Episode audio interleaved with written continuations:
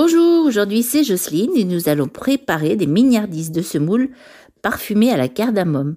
Pour cela, il vous faut 300 g de semoule, une cuillère à soupe de raisin sec, 200 g de noix de coco en poudre, 130 g de sucre, une cuillère à café de cardamome en poudre, 20 cl de crème fraîche ou du beurre clarifié.